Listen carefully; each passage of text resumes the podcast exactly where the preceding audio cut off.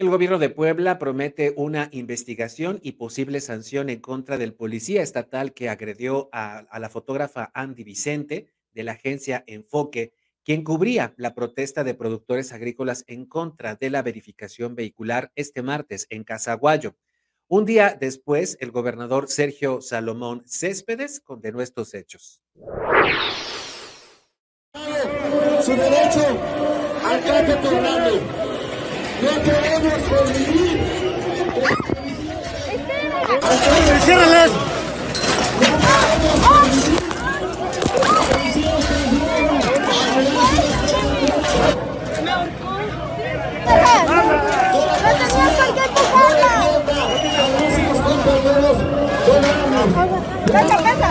compañeros! la represión, compañeros! Hoy en rueda de prensa, el gobernador Sergio Salomón Céspedes criticó el liderazgo del Frente de Pueblos de, Productores, de Pueblos Productores de Hortalizas de la región de Cholula, que incitó precisamente a los golpes en contra de los policías estatales. Lo primero es señalar que están haciendo las investigaciones conducentes para deslindar responsabilidades y si las investigaciones llegan a resultados eh, de acuerdo a lo que se mostraron en las imágenes, por supuesto que estaremos entrando en un tema de capacitación y de sanciones contra cualquier servidor público que haya cometido actos de violencia o de uso medido desde de la fuerza.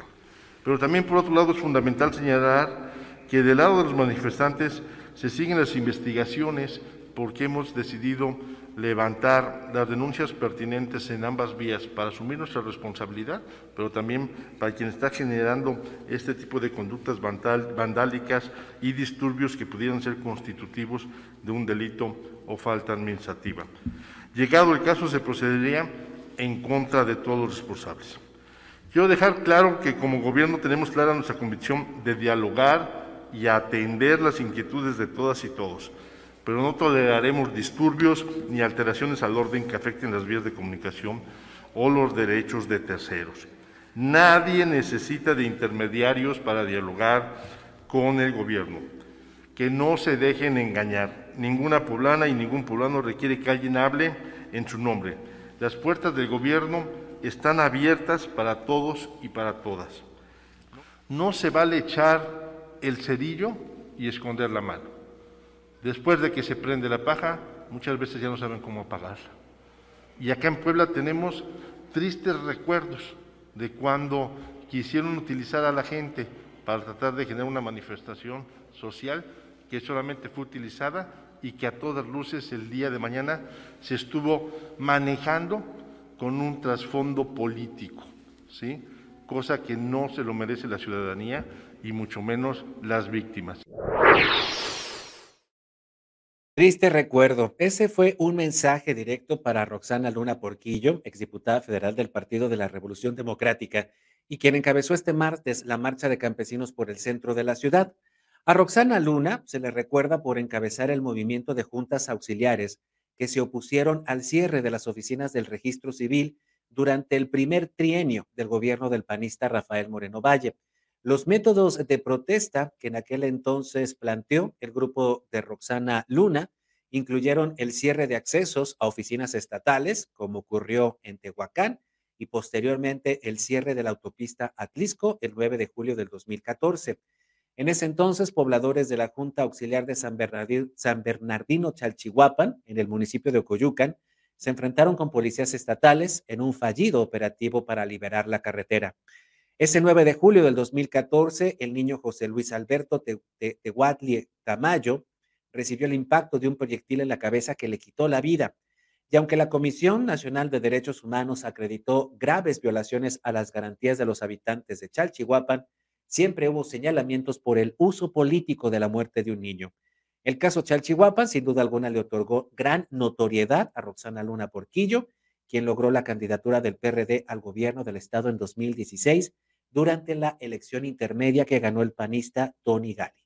Ayer, este martes, a Roxana Luna se le salió una vez más de control una manifestación, le prendió fuego y puso a poblanos a pelear como contra poblanos, como consideró el gobernador Sergio Salomón Céspedes.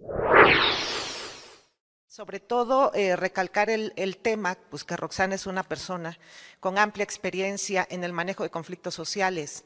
Recordar el sexenio de Rafael Moreno Valle que en su momento eh, desestabilizó a su administración.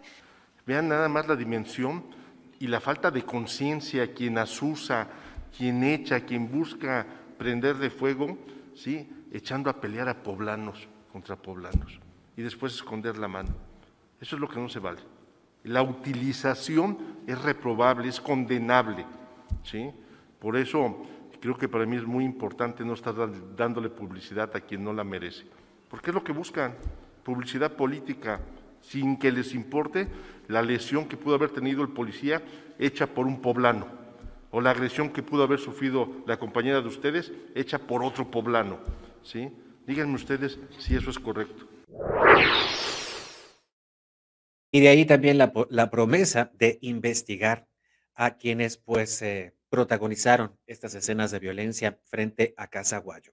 Respecto a las agresiones a la prensa, la noche de este lunes, la fotoreportera Andy Vicente dio a conocer a través de Twitter que recibió una llamada del gobernador Sergio Salomón Céspedes, quien se comprometió a iniciar las investigaciones de lo acontecido en Casa Aguayo. Como reportera, escribió Andy Vicente, solo pido condiciones para ejercer el periodismo de manera libre en Puebla después de este zafarrancho en el que se puede observar aquí perfectamente cómo este policía estatal, el de en medio de estos tres que se ven hacia la, eh, hacia la derecha, toma, miren, toma del cuello, ella es Andy, ella es la fotoreportera, la de la capucha gris, miren cómo la toma y la avienta del otro lado de las vallas. Era una eh, eh, eh, un ejercicio de la fuerza pública completamente innecesario. Sobre las investigaciones en contra del elemento que ejerció esta violencia, en contra de la fotógrafa de la agencia Enfoque, se refirió este miércoles el secretario de Seguridad Pública, Daniel Iván Cruz Luna.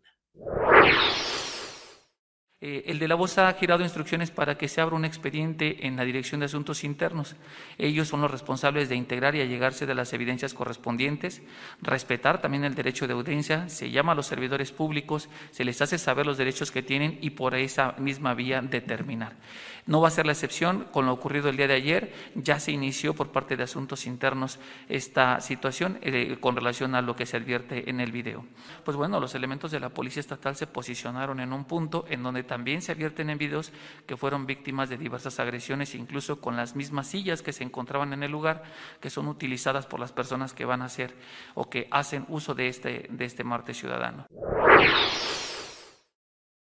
Respecto al policía que también resultó lesionado durante las agresiones eh, que se protagonizaron este martes en Casaguayo, se, eh, se, informó que fue dado de alta del hospital del ISTEP y que sigue bajo valoración médica. Y de ahí también pues la promesa de que se sancione a este policía que participó en la agresión en contra de la fotoreportera.